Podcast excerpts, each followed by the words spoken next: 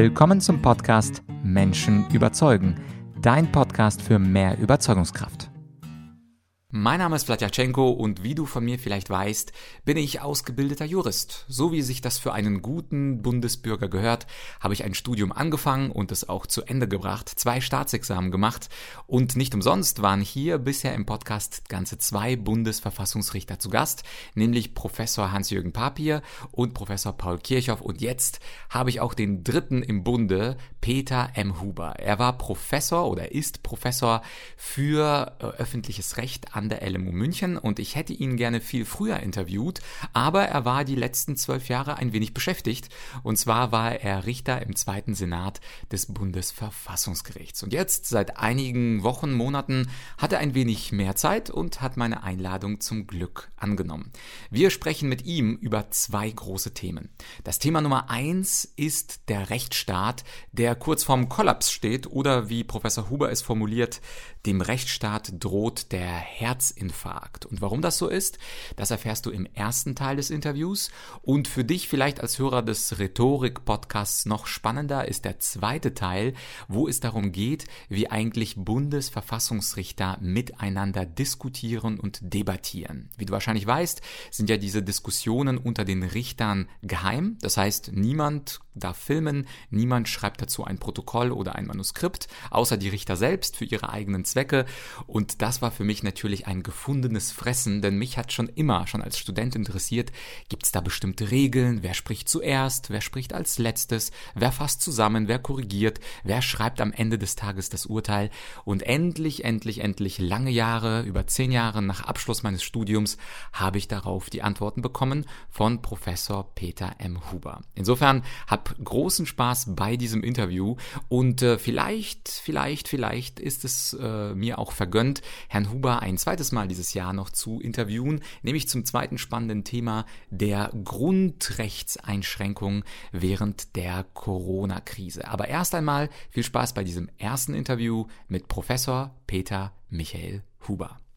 Dem Rechtsstaat droht ein Herzinfarkt. Das sage nicht ich, sondern der ehemalige Richter des Bundesverfassungsgerichts, Professor Huber, mein ehemaliger Professor für öffentliches Recht. Herr Huber, ich freue mich sehr, dass Sie Zeit gefunden haben. Und die Frage lautet, warum ist das Ihre These? Warum droht dem Rechtsstaat möglicherweise ein Herzinfarkt?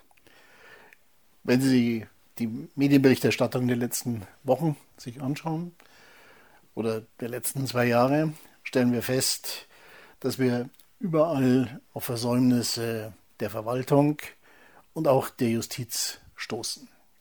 Es gibt keine ausreichenden Lebensmittelkontrollen bei Lebensmittelskandalen. Es gibt keine vernünftige Informationsübermittlung bei Straftätern zwischen Hamburg und Schleswig-Holstein bei dieser Messerattacke.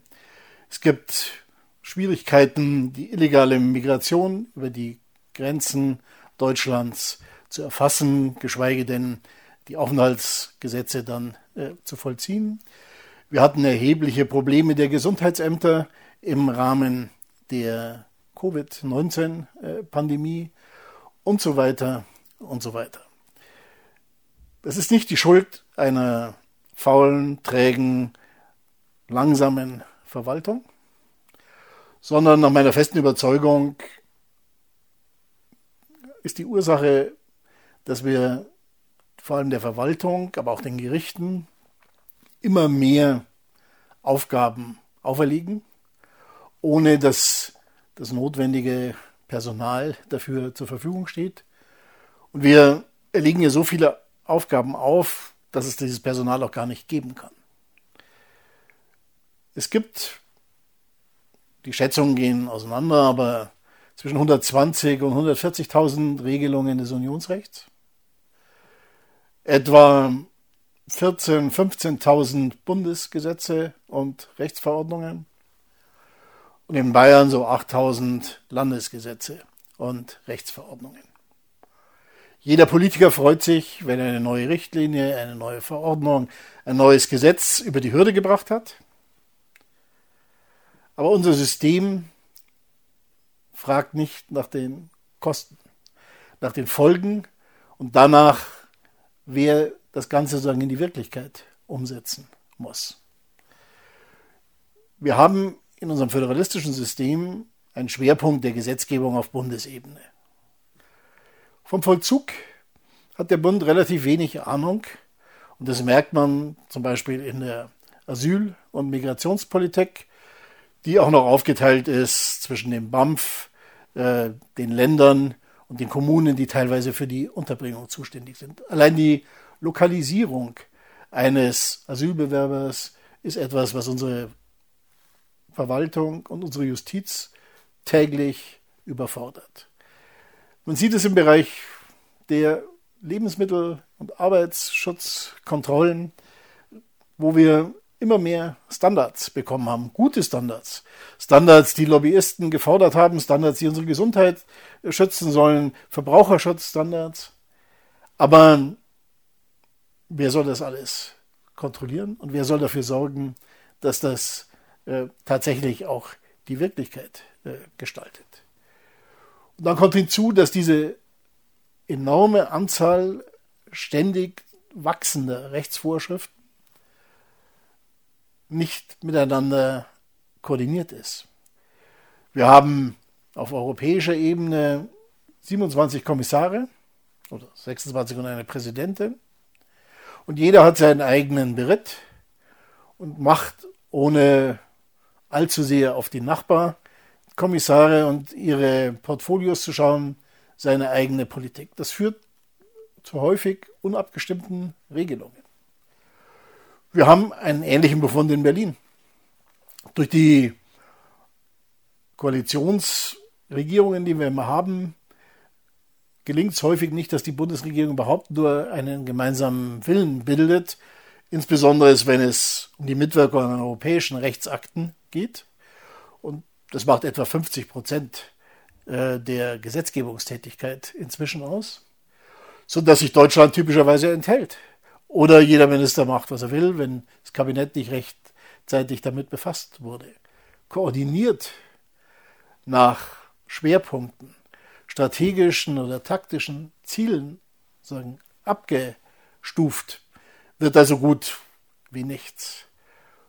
Und am Ende muss der Beamte am Landratsamt, der Polizeibeamte an der Grenze oder am Bahnhof, äh, der Amtsrichter oder der Verwaltungsrichter versuchen, das Ganze noch in ein stimmiges Gefüge zu bringen. Und es ist ganz klar, dass je mehr Regelungen wir haben, umso mehr Anlass für Nichterfüllung, Schlechterfüllung und Skandale besteht. Und so entsteht der Eindruck eines Staates, der hoffnungslos überfordert ist. Leider ist dieses Denken bei keiner Bundesregierung bisher fruchtbar geworden. Ich habe der früheren Bundeskanzlerin bei unserem Abschiedsgespräch vorgeschlagen, dass man im Kabinett einen Minister etablieren sollte, der nichts anderes zu tun hat, als die Kohärenz Widerspruchsfreiheit und Vollzugsfähigkeit der Gesetze zu überprüfen, ruhig auch mit dem Mut, bestimmte Gesetze gar nicht mehr zu machen. Von Montesquieu stammt ja der schöne Satz, dass wenn es nicht notwendig ist, ein Gesetz zu erlassen, es notwendig ist, ein Gesetz nicht zu erlassen. Aber das widerstrebt den parteipolitischen und tagespolitischen Profilierungsbedürfnissen. Die langfristige Perspektive, was der Staat leisten kann, was er finanzieren kann, wo man den Bürger Selbstverantwortung auferlegt und überlässt und wo man sie unterstützen kann, äh, ist nach meiner Beobachtung völlig verloren gegangen. Der Staat ist auch bezeichnend, dass wir in Deutschland, glaube ich, als einzigem Land der Welt Vater nennen, was ja ein, sag mal, emotionales Unterordnungsverhältnis signalisiert oder symbolisiert, macht sich wirklich anheischig, sagen, sämtliche Aspekte unseres Lebens äh, mit zu regulieren und wo es nicht durch Gesetze und Verordnungen geht, äh, passiert es durch die, den öffentlichen Druck, die öffentliche äh, Kommunikation Der Umstand, dass viele das Gefühl haben, sie seien nicht mehr so frei wie vor 20 Jahren, ist juristisch gesehen natürlich Unsinn. Rechtlich sind alle Freiheiten intakt. Aber die Kombination aus immer intensiveren Regelungen und einer immer übergriffigeren öffentlichen Debatte führt schon dazu, dass der eine oder andere Freiheitsverluste empfindet. Mhm. Und ich glaube, viele sind jetzt neugierig, Herr Huber, nachdem Sie gesagt haben, Selbstverantwortung wäre schön oder schöner und würde auch dazu beitragen, dass der Staat nicht überfordert äh, worden wäre. In welchen Bereichen könnte man sich das denn vorstellen? Regelungen, also ich bin jetzt in einem Wunschland, einem Wunschkonzert und Sie auch.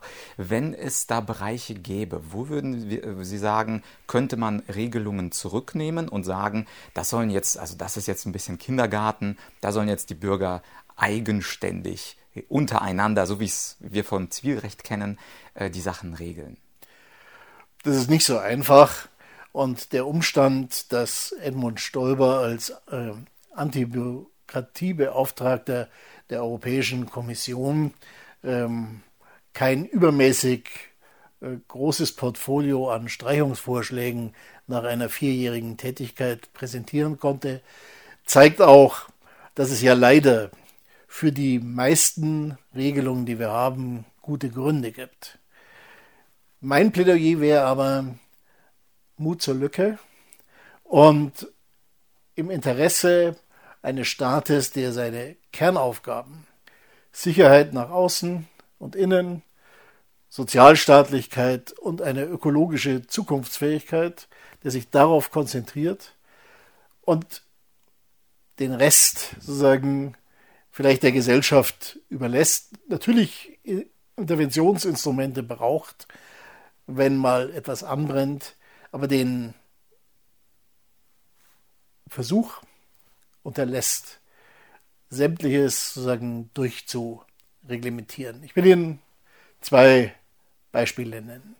Das Mindestlohngesetz, was ja eigentlich eine gute Idee ist, führt aber in den praktischen Auswirkungen dazu, dass zum Beispiel meine studentischen Hilfskräfte hier am Lehrstuhl die Hälfte von den vier Stunden, ich betreibe ein kleines bisschen, aber nur ein kleines bisschen, die sie angestellt werden mit der Dokumentation ihrer Zeit äh, hinbringen müssen. Die Idee, dass man als studentische Hilfskraft vielleicht nicht einen normalen Job macht, sondern herangeführt wird an die Wissenschaft, an das Denken, an in der Wissenschaft, wissenschaftliches Arbeiten oder ähnliches, hat da überhaupt keinen äh, Raum.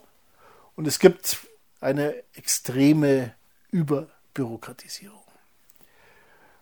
Man hat, finde ich, nachdem das Ganze ja bei Haushaltshilfen früher auch sehr viel Schwarzarbeit gegeben hat, wie es immer noch gibt, aber mit diesem Mindestlohn, äh, mit diesen geringfügig Beschäftigten sozusagen eine gute Lösung gefunden, die relativ bürokratiearm ist und die es Privathaushalten möglich macht, äh, einerseits ihrer sozialen Verantwortung gerecht zu werden, Steuern zu zahlen, Abgaben zu zahlen und trotzdem eine Beschäftigung äh, zulässt.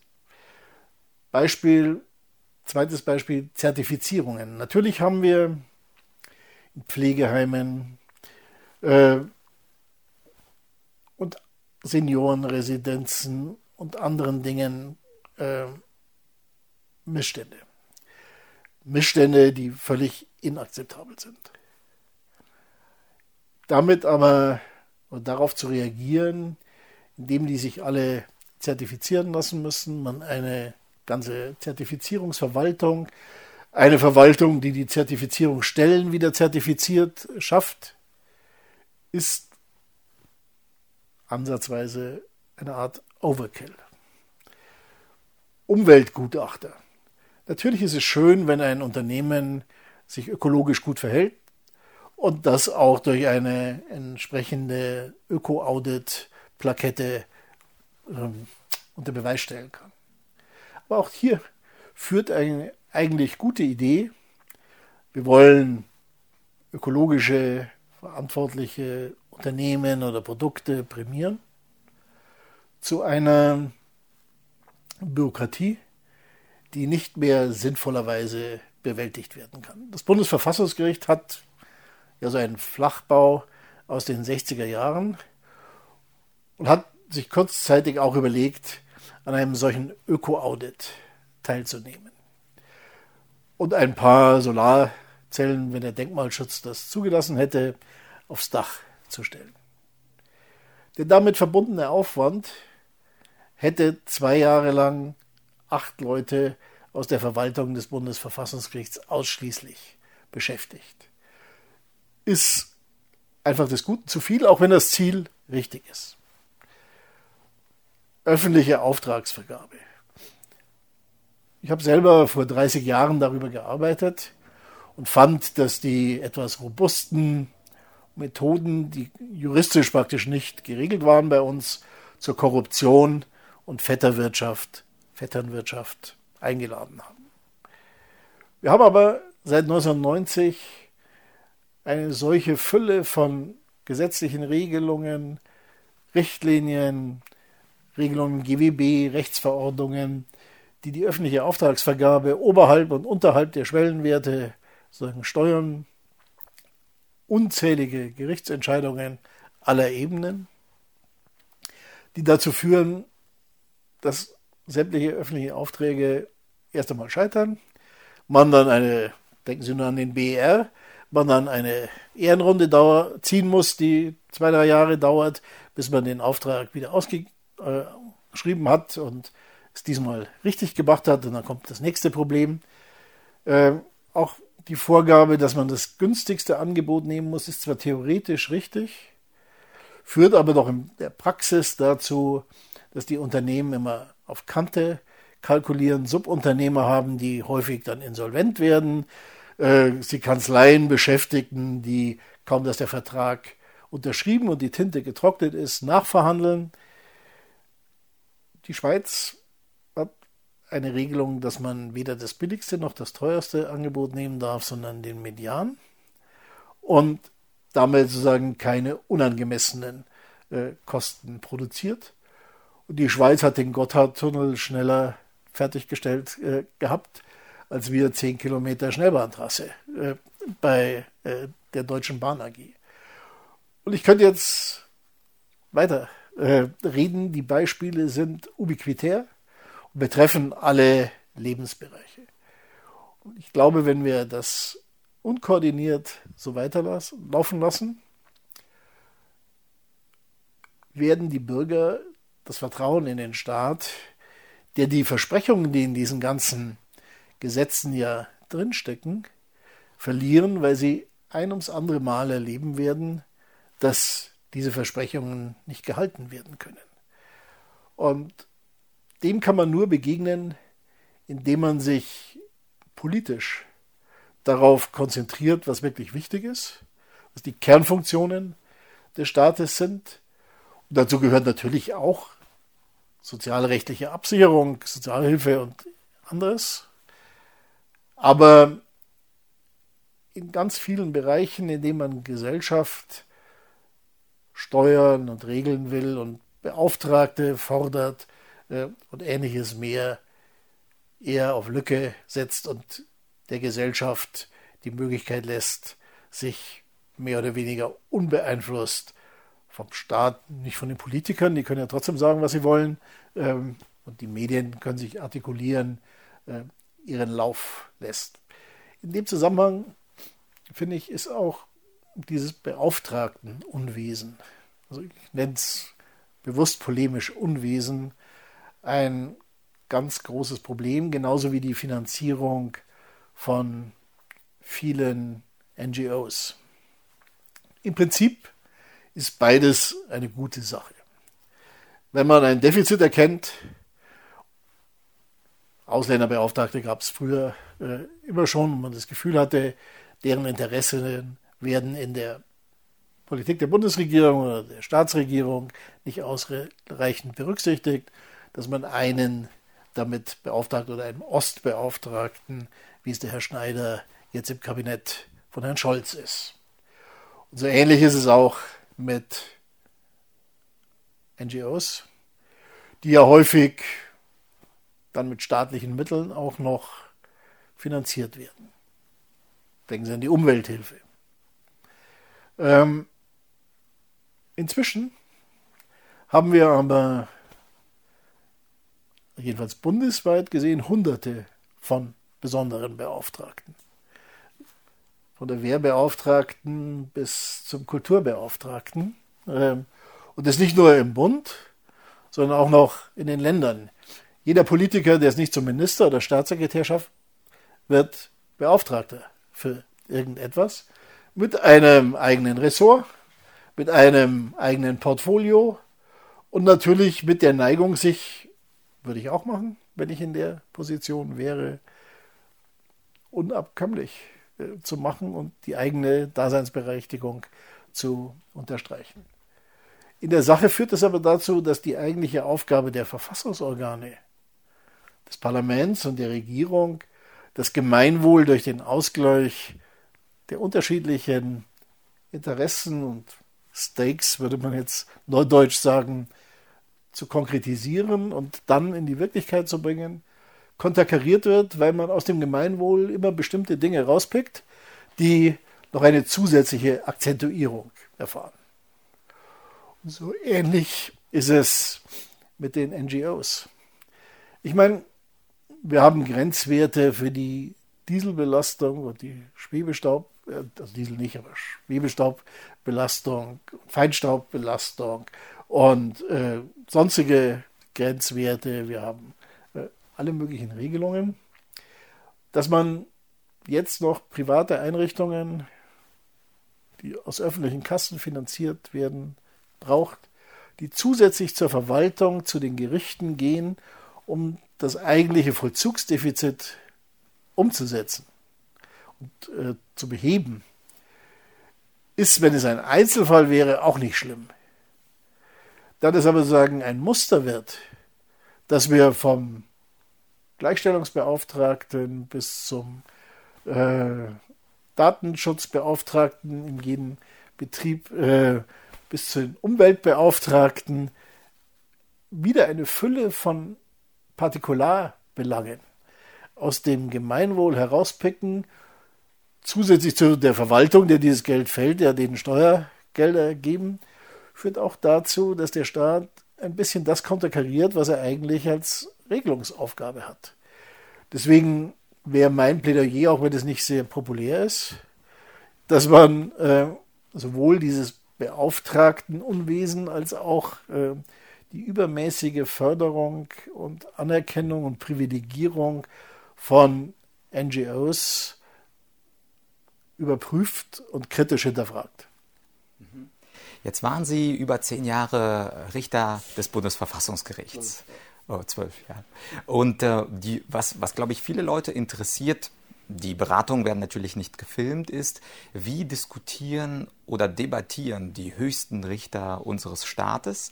Sicherlich, hoffentlich nicht wie bei Markus Lanz, wo es einen Moderator gibt, der allen dazwischen grätscht und man eher seine Meinung hört als die Meinung der anderen. Aber vermutlich auch nicht wie das britische Debattieren. Ich war ganz lange, zehn Jahre lang im Debattierclub, wo es ganz feste Regeln gibt. Also es ist festgelegt, wann spricht der A, er spricht sieben Minuten lang, dann geht es weiter zu B. So formell stelle ich es mir auch nicht vor, aber vielleicht können Sie, ohne jetzt äh, Details inhaltlich äh, rauszugeben, das dürfen Sie wahrscheinlich gar nicht, aber vom, vom Prozess her, wie debattieren Verfassungsrichter und vor allem interessiert mich der Punkt, was passiert, wenn zwei Richter Argumente vorbringen, die beide valide sind, hören sich dann die anderen sechs das an und sagen, na, ich finde eher das gut oder eher das, wird dann abgestimmt, wird dann äh, geheim abgestimmt, wie funktioniert die Debatte intern? Also die Debatte in den Senaten des Bundesverfassungsgerichts ist stärker formalisiert als bei Herrn Lanz. Und es gibt keinen Moderator, auch wenn der oder die Vorsitzende so eine Art Gesprächsführung übernimmt. Die Geschäftsordnung des Bundesverfassungsgerichts sieht aber vor, dass die Fälle, die im Senat beraten werden, durch den Berichterstatter zunächst mal in einem Votum, gutachterlichen Votum aufbereitet werden. Das selten unter 100 und manchmal bis zu 1000 Seiten umfasst, wo idealtypisch alle Fragen dieses Falles, Rechtsvergleichung, Rechtsgeschichte, politische Implikationen, ähm, die Rechtsprechung, die es zu einem Fall schon gibt, aufbereitet werden. Und die, das wird verteilt, mindestens zehn Tage vor der Beratung an die anderen sieben Kollegen des Senats. Und wenn die Beratung dann stattfindet, trägt der Berichterstatter das, was er in seinem Votum geschrieben hat, nochmal vor. Also er liest nicht das Ganze natürlich vor, bei 1000 Seiten würde es ja mehr als einen Tag in Anspruch nehmen oder mehrere Tage in Anspruch nehmen, sondern sagen den Kern seiner Argumentation, was ihm wichtig erscheint und äh, versucht das für die anderen Mitglieder des Senats nachvollziehbar zu machen. Dann gehen die Wege auseinander. In meinem Senat, also im zweiten Senat, ist es immer so gewesen, dass es dann eine Runde gibt, die entgegen dem Dienstalter die Richter dazu anhält, zu sagen, was sie von dem Fall halten, wo sie die Probleme sehen, wo sie dem Votum zustimmen und wo sie die äh, Akzente anders setzen würden oder ob sie es völlig anders sehen, den Fall für unzulässig halten und es eigentlich für ein Ärgernis, dass der überhaupt in den Senat gebracht worden ist vom Berichterstatter, weil vorher gibt es diese Hürde nicht. Dieser, diese Runde, wie es bei uns hieß oder heißt, ähm, wird im zweiten Senat ohne Einschränkungen in jedem neuen Fall sozusagen durchgeführt und endet dann bei dem oder der Vorsitzenden, die am Schluss sagen sagt, wie sie die Sachen sieht. Und in dieser Runde zeichnet sich ein gewisses Bild ab, wie viel Unterstützung es gibt, wie viel Gegenwind es gibt, wie die Mehrheitsverhältnisse sind. Und es ist Aufgabe des der Vorsitzenden oder des Vorsitzenden, ähm, das irgendwie zu erspüren, mitzuschreiben ähm, und die einzelnen Punkte, an denen die Auffassungen auseinandergehen, sozusagen festzuhalten. Und nach der ersten Runde gibt es dann eine offenere zweite Runde. Die beginnt immer damit, dass der Berichterstatter alles zusammenfassen kann und dazu Stellung nehmen kann, was er an Kritik und Zustimmung erfahren hat. Und dann wird diskutiert äh, über die Punkte, die offensichtlich streitig sind, nicht geklärt sind, die noch vertieft werden müssen. Äh, und das kann schnell gehen, eine Stunde dauern, kann aber drei, vier Tage dauern, äh, je nachdem, wie viel Diskussionsbedarf da ist. Manchmal ist es sogar erforderlich, dass man einzelne Aspekte nochmal nacharbeitet und sagen, ein Ergänzungsgutachten macht. Ähm, in dieser Diskussion finden in der Regel Annäherungen statt. Man lotet Kompromisse aus. Man kann auch mit der Abfassung eines Sondervotums drohen, was die Kompromissbereitschaft der anderen eher fördert, äh, weil es zur Kultur des Bundesverfassungsgerichts gehört, es nicht zu übertreiben mit den Sondervoten. Ähm, die Debatte ist immer konstruktiv. Die Debatte führt auch zu Einsichten bei einem oder einer Richterin, die ihre Position modifizieren. Ähm, sie ändern. Sie kann aber auch zu einer Verhärtung führen. Das ist, hängt vom Fall ab und von den äh, Fragestellungen. Die Debatte ist verglichen mit den richterlichen Erfahrungen, die ich an anderen Gerichten gesammelt habe, deutlich lebhafter und emotionaler. Richtig laut geworden ist es selten, aber es ist schon, es geht ja auch um sehr viel, es ist schon sehr emotional ähm, aufgeladen, ähm, aber trotzdem rational. Die Argumente sind ausschließlich juristisch, dogmatischer Natur. Wer mit einem politischen Argument käme, hätte sich diskreditiert. Das habe ich in zwölf Jahren nicht ein einziges Mal erlebt. Und sie sind auch nicht persönlich, also gehen auch nicht unter die Gürtellinie, selbst wenn man sich über den Widerspruch einer Kollegin oder eines Kollegen einmal ärgern sollte. Kein Mensch mag es gerne, wenn man ihm widerspricht, auch wenn jeder von uns sagt, natürlich widersprechen sie, aber emotional, glaube ich, kann man sich nicht so weit zurücknehmen, dass äh, man, äh, dass einem das gleichgültig ist. Ähm,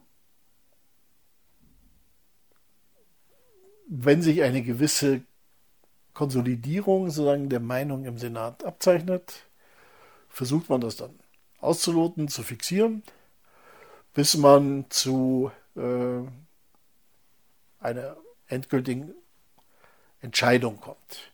Die Entscheidung ist nicht immer einstimmig. Man braucht eine Mehrheit, das sind 5 zu 3 in der Regel. Bei 4 zu 4 ist der Antrag abgelehnt. Ähm, ich würde aber sagen, dass in den meisten Fällen, an denen ich mitgewirkt habe, wir sehr selten so knappe Mehrheiten haben, hatten. Es kam schon ab und zu vor, kann man ja auch nachlesen in der amtlichen Sammlung, wird ja das Stimmverhältnis, wenn es einer wünscht, ausgewiesen. Ähm, aber ich würde sagen, das Gros der Fälle ist doch mehr oder weniger konsensual äh, entschieden worden, was ja vielleicht dann auch für die Professionalität spricht. Wenn jetzt diese erste Runde vorbei ist, entscheidet man, gibt es eine mündliche Verhandlung oder wird ein Beschluss gemacht, braucht man keine weitere Aufklärung durch die Parteien. Und wenn es eine mündliche Verhandlung gibt, passiert dann nichts mehr bis zu der mündlichen Verhandlung und dann geht die Beratung nach der mündlichen Verhandlung weiter. Man schaut, was haben wir dazugelernt, müssen wir was ändern. Was gar nicht so selten passiert. Also das ist, glaube ich, anders als bei Fachgerichten. Bei den Fachgerichten ist es ja meistens so, dass sie vor der mündlichen Verhandlung schon wissen, was sie entscheiden werden. Im Verfassungsgericht würde ich sagen, war in der überwiegenden Zahl der Fälle ist eigentlich so, dass die mündliche Verhandlung zu Änderungen in der Entscheidung geführt hat. Also da geht es wirklich um was.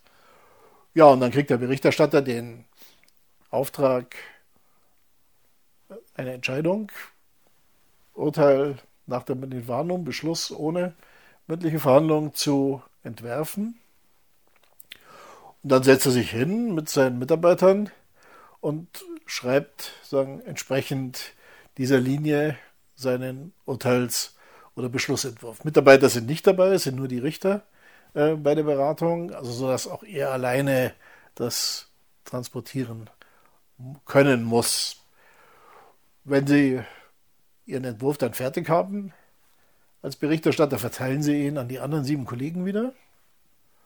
Und da gibt es bei Word ja leider dieses Überarbeitungsmodul, wo jeder in einer anderen Farbe seine äh, Änderungsvorschläge einbringen kann, die in der Regel ziemlich zahlreich sind. Ähm, also ich würde sagen, bei einem hundertseitigen Entscheidungsentwurf können Sie schon mal 500, 600 Änderungswünsche der Kollegen Kolleginnen haben.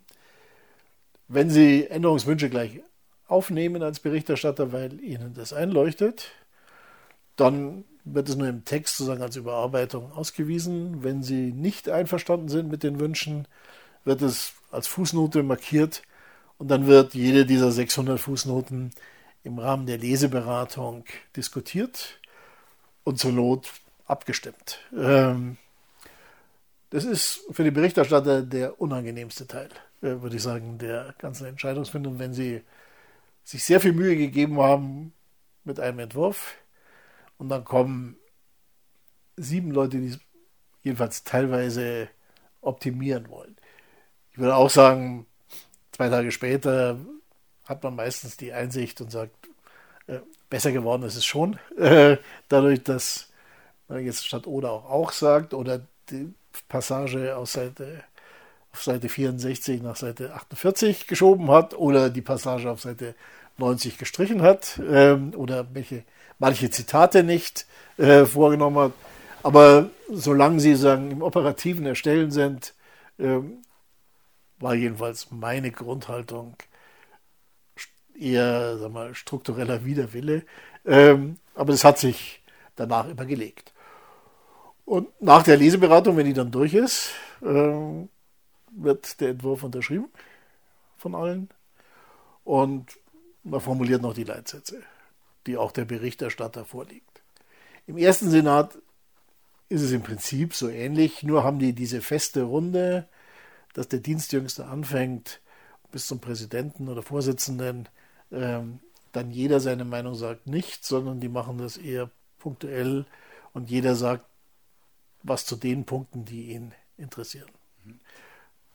Vielleicht erlauben Sie noch eine kurze Nachfrage. In meiner täglichen Arbeitspraxis spreche ich gerne von weißer Rhetorik, also dieser argumentativen, ehrlichen, transparenten Rhetorik und der schwarzen Rhetorik, das ist die böse, manipulative, wo man zum Beispiel Scheinargumente nutzt.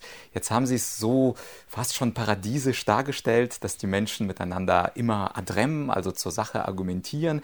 Gibt es nicht manchmal auch so ein paar schwarze Elemente? Ich gebe Ihnen zum Beispiel ein Beispiel, was bei intelligenten Menschen häufig vorkommt, Strohmann-Argumente, wo man also ein Argument entstellt und nicht so wiedergibt, wie das eigentlich der Kollege gemeint hat und man gibt das eben verzerrt wieder, so dass es schwächer klingt für die anderen sechs Kollegen oder beispielsweise so eine Art Kuhhandel, wo man sagt, ja, Kollege Y, ich bin dir doch letztes Mal entgegengekommen und jetzt bei der Entscheidung, komm schon, ich habe jetzt mir so viel Mühe gegeben, da kannst du doch einfach mal dein Okay geben. Also etwas, was in der Wirtschaft, wie ich sagen würde, in jedem Meeting von Führungskräften vorkommt. Wir müssen über keine Entscheidung, über keine Menschen reden, aber gibt es auch diese schwarze Rhetorik-Elemente? Oder wenn es sie gibt, grätscht dann jemand dazwischen und sagt, Moment mal, also da hast du das verzerrt dargestellt, aber wie gibt also wo ist die Manipulation oder die unfaire Dialektik im Bundesverfassungsgericht? Ich würde sagen, die Grenzen für eine solche unfaire Dialektik sind relativ eng. Ähm, ich würde mal sagen, ich habe in die Leseberatung geschildert, dass das sozusagen auch emotional einen fordert, wenn Sie an Ihrem Entscheidungsentwurf irgendwie 600 Änderungen diskutieren müssen. Da kommt der Gedanke, wenn es dann keine wirklich ausschlaggebenden Dinge sind. Jetzt habe ich da gerade zugestimmt, jetzt kannst du mir mal hier was lassen. Ist nicht völlig von der Hand zu weisen, aber es betrifft eigentlich in der Regel Wordings, Zitate oder irgendwelche detailliert, äh, Details äh, und nicht sozusagen die Kernfragen der äh, Entscheidung. Schwarze Rhetorik führt deshalb nicht weiter, weil ja alles, was sie entscheiden, in die grauen Bände kommt ähm, und von jedermann sozusagen kontrolliert werden kann. Und wenn sie Argumente verfälschen, haben sie zum einen sieben intelligente Kolleginnen und Kollegen, die sie, wenn nicht ad hoc, so in den Tagen danach, äh, sagen, aufs bloßstellen können. Und selbst wenn es im Senat durchrutschen sollte, gibt es ja noch die Wissenschaft ähm, und die Politik, die die Entscheidungen mit unterschiedlicher Intensität äh, sozusagen rezipiert, wo das aber auffällt. Ähm, deswegen glaube ich, tut man gut dran, möglichst viel weiße Rhetorik äh, zu äh, verwenden, weil man mit, sich mit einer schwarzen, manipulativen Art äh, eher selber ein Bein stellt und unmöglich macht. Und meine letzte Frage, ich hatte ja bei Ihnen einen Grundkurs gemacht 2005 und davor und danach haben sie unglaublich viel geschrieben. Wir sehen uns hinter uns auch viele Bücher und Kommentare. Wird sicherlich für den einen oder anderen Juristen interessant sein. Auf welche Publikation sind Sie besonders stolz? Was denken Sie ist etwas, was jetzt für Juristen besonders interessant ist? Und wenn die Leute jetzt das Interview gehört haben und sich vertieft mit Ihren Schriften befassen möchten, was würden Sie empfehlen? Was können wir vielleicht auch gerne verlinken? Also in der Tat habe ich relativ viel geschrieben. Ich glaube, das Werk, auf das ich am stolzesten bin, äh, ist das zusammen mit Armin von Bogdandi und immer einem anderen Kollegen aus Europa herausgegebene neunbändige Jus Publicum Europäum, wo wir von 2007 bis letztes Jahr mit Autoren aus ganz Europa versucht haben, das öffentliche Recht äh, in Europa sagen, dogmatisch aus den Verfassungsüberlieferungen der Mitgliedstaaten, aus den Verwaltungstraditionen äh, der Mitgliedstaaten so zu destillieren, dass es sagen, belastbar ist. Ausgangspunkt war schon die Überlegung, dass manche Entscheidungen, des, die meisten Entscheidungen des Gerichtshofs der Europäischen Union eher dekretieren, was sozusagen gemeineuropäischer Befund ist, ohne dass das valide äh, nachgewiesen werden konnte. Und Herr Bogdani und ich äh, zusammen mit Pedro Cruz Virlon, Sabino Cassese, Christoph Grabenwarter Lena Markusson, äh, also von Schweden bis Italien und Spanien war da alles dabei, haben eben zusammen mit über 100 Autoren aus praktisch allen wesentlichen europäischen Rechtsordnungen versucht, dem Europarecht so etwas wie eine dogmatische Grundierung zu geben. Das war eine Kernaufgabe, äh, hat den Lehrstuhl über mehr als ein Jahrzehnt intensiv auf Trab gehalten, hat aber auch viel Spaß gemacht. Wir sind im Moment dabei, eine kleinere englische Version äh, zu publizieren bei Oxford University Press, die aber sagen für die wichtigeren Dinge dann auf die deutsche äh, Ausgangsedition verweist. Äh, ich hoffe mal, dass das die Grundlagen des Europarechts auf mittlere Sicht rationalisieren wird. Allerdings eine sehr große Hoffnung für einen Rechtswissenschaftler. Mhm. Wahrscheinlich ist es ja so, dass der EuGH einfach behauptet, das wäre die Rechtspraxis oder das wäre die Verfassungspraxis. Und um, wenn ich das richtig verstehe, wollen Sie, dass theoretisch die EuGH-Richter sich wirklich mal ein Band rausnehmen, gucken, wie es in Spanien, Italien, England, Deutschland ist und dann wirklich wissen, was die Verfassungspraxis dann ist, oder? Das haben Sie genau richtig verstanden. Der Präsident des Europäischen Gerichtshofs hat mir allerdings gesagt, dass das Werk direkt hinter seinem Stuhl stünde. Das ist doch schon mal ein erster Schritt. Äh, Professor Huber, haben Sie herzlichen Dank für dieses Gespräch und lieber. Ja, das war also das Interview mit meinem ehemaligen Jura-Prof. Professor Peter M. Huber. Und jetzt würde ich dich bitten um einen von zwei Gefallen. Für zwei hast du bestimmt keine Zeit, aber für einen von denen vielleicht schon. Und zwar Gefallen Option Nummer eins. Wäre cool, wenn du meinen Podcast auf Apple Podcasts oder auf Spotify mit fünf Sternen bewertest und einen netten Satz schreibst. Ich schaue regelmäßig rein und es ist für Podcaster immer eine große Freude, eine schöne Bewertung zu lesen. Oder Option zwei, du könntest diese Folge, wenn sie dir gefallen hat, weiterleiten an einen Freund oder eine Freundin. Wenn du beides machst, dann gehörst du offensichtlich zu meinen beliebtesten Podcast-Hörern. Und das war's für diese Woche. Wir hören uns schon bald, höchstwahrscheinlich nächsten Dienstag. Bis dahin, dein Vlad.